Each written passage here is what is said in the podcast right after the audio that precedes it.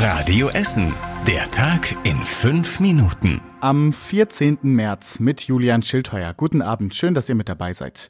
Am Wochenende hat es bei uns in Essen Großeinsätze von Polizei und Feuerwehr gegeben. Die Polizei war den kompletten Samstag im Einsatz und ist in sieben Städten im Ruhrgebiet gegen kriminelle Banden und Clans vorgegangen. Bei uns in Essen wurden drei Männer festgenommen, in Altenessen, Krai und Katernberg.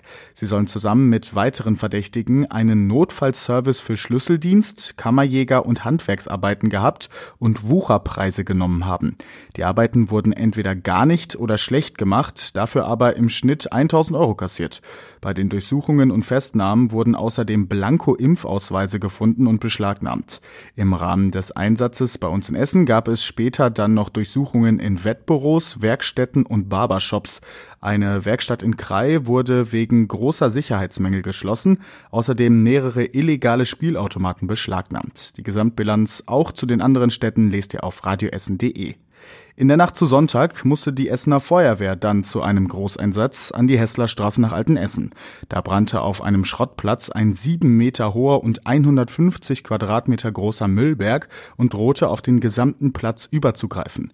Die Löscharbeiten dauerten sechs Stunden. Die Feuerwehr löschte unter anderem von Leiterwagen aus, die sie auf Auf- und Abfahrten der A42 stellte. Bilder davon findet ihr auf radioessen.de. Zwischendurch galt auch immer wieder eine Warnung wegen des dichten Brandrauchs. Das Landesumweltamt konnte aber später Entwarnung geben. Die Polizei ermittelt wegen möglicher Brandstiftung. Es war der dritte Großbrand bei uns in Essen in nur vier Wochen.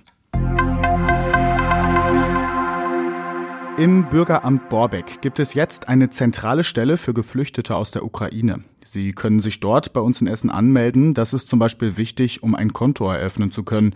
Außerdem bekommen die Ukraine-Flüchtlinge in dem Büro in Borbeck ihre Aufenthaltserlaubnis. Diese brauchen sie zum Beispiel, um hier einen Job anzunehmen.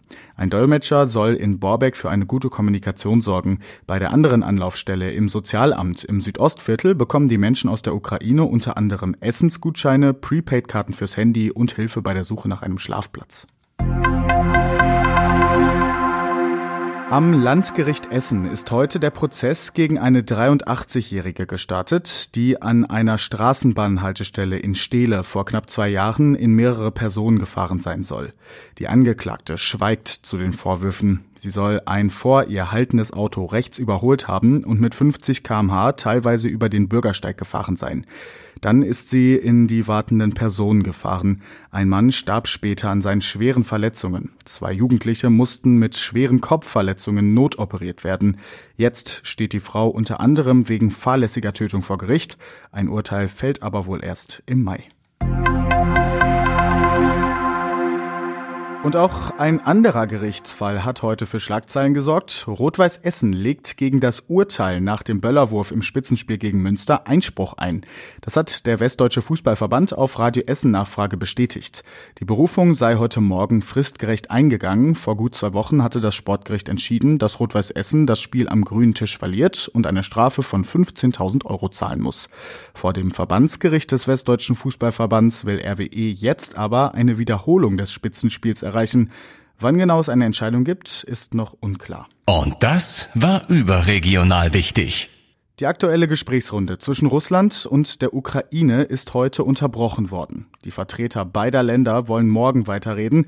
In den Arbeitsgruppen müssten noch offene Fragen geklärt werden. Gleichzeitig gehen die Angriffe in der Ukraine weiter. Mittlerweile sind nach UN-Angaben mehr als 630 Zivilisten beim Krieg in der Ukraine gestorben. Das sind die offiziell bestätigten Zahlen. Sie könnten also noch deutlich höher liegen. Und zum Schluss der Blick aufs Wetter.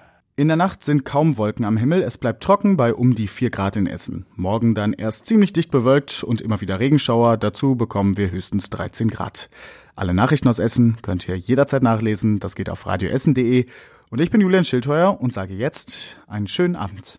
Das war der Tag in fünf Minuten. Diesen und alle weiteren Radio Essen Podcasts findet ihr auf radioessen.de und überall da, wo es Podcasts gibt.